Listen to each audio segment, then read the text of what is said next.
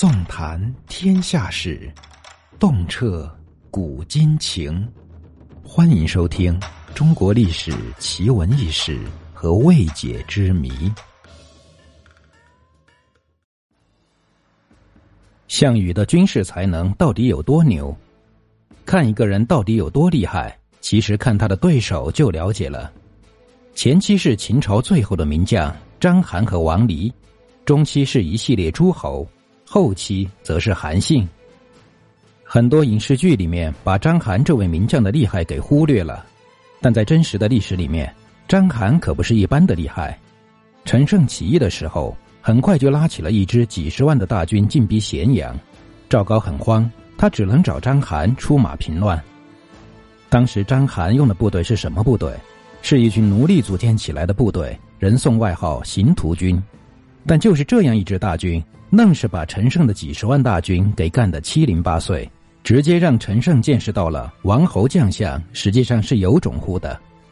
接着，章邯他开启了屡战屡胜的平乱战争，打到哪儿赢到哪儿，连项羽的叔叔项梁都被杀死在了定陶。当时项梁号称楚国最强第一人，项梁死后，项羽接管了大军，于是历史上迎来了巨鹿一战。在这一战中。秦国不止派出了章邯，还派出了王离，也就是秦国扫六合的关键人物王翦的孙子。章邯率领的是平乱中屡战屡胜的刑徒军，而王离率领的是长城军，也就是蒙恬打败匈奴时的那支大军，号称秦朝最后的一支精锐。二十万加二十万，也就是四十万。四十万大军可不是一个小数字，但项羽牛啊，他只带了五万兵马。而主力军则是八千江东子弟。在打仗之前，项羽命令下属把渡河的船给全部砸掉，锅碗瓢盆也全部砸掉。属下就问：“大将军，那我们接下来吃什么？”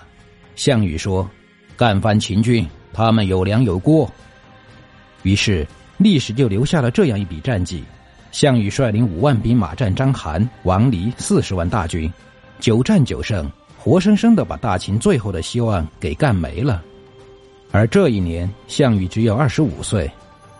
巨鹿一战之后，项羽功业达至顶峰，骑马过路各路诸侯军营之时，这些诸侯们皆跪于地，不敢仰视。项羽在达成这个巅峰的时候，年龄实在是太年轻了。二十五岁的我们可能还在玩游戏、刷电影，而项羽已经成为了一方霸主，诸侯中的第一人。而对于历史上那些军事天才，二十五岁的项羽也显得特别牛，比如说，孙武破楚的时候是三十九岁，王翦灭楚已是古稀，白起长平之战杀赵军二十万是五十多岁，卫青决战北漠是四十多岁，赤壁之战的周瑜三十三岁，逼死刘备的陆逊是三十八岁，岳飞北伐朱仙镇是三十七岁，铁木真灭花剌子是五十七岁。徐达破元大都是三十六岁。历史上有无数的军事天才，而他们一生的高光时刻，大多建立在而立之年之后。所以，项羽二十五岁在巨鹿之战干掉秦国最后的精锐，这是非常了不起的战绩。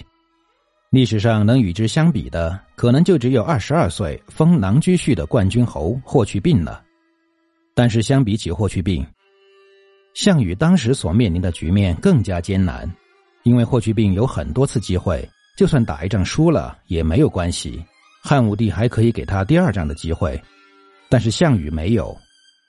项羽只要输掉了巨鹿一战，那就没有接下去的故事了，并且项羽面临的是秦朝四十万精锐，他没有使用太多复杂的战术，直接就是以少打多，证明硬刚，这就是项羽厉害的地方。直到现在看项羽的战绩，都会觉得不可思议。五万硬杠四十万，这种故事也就会出现在电视剧里面，但是到了项羽这里却是真实发生的，而且项羽以少打多还不止一次，彭城之战也是以少打多，直接怒追刘邦千里，愣是几万人把刘邦的诸侯联军给干翻了，十几万人被斩杀，十几万人被淹死，刘邦被追得丢妻弃子，这些种种事迹证明了项羽是真的厉害。在军事史上可以称得上是千古无二，而在最后死之前，他还让韩信尝到了一生中唯一的一败。韩信单独硬刚项羽失败，最终以五路大军联合当时两大诸侯，才最终围困项羽。而就算到了最后，项羽依旧非常霸气。你们能杀我楚项羽吗？杀不了，我不给你们这个机会。能杀我项羽的只有我自己。于是他选择了用刀抹脖子自尽。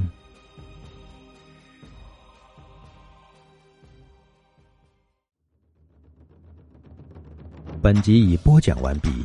如果您喜欢本作品，请记得关注和订阅。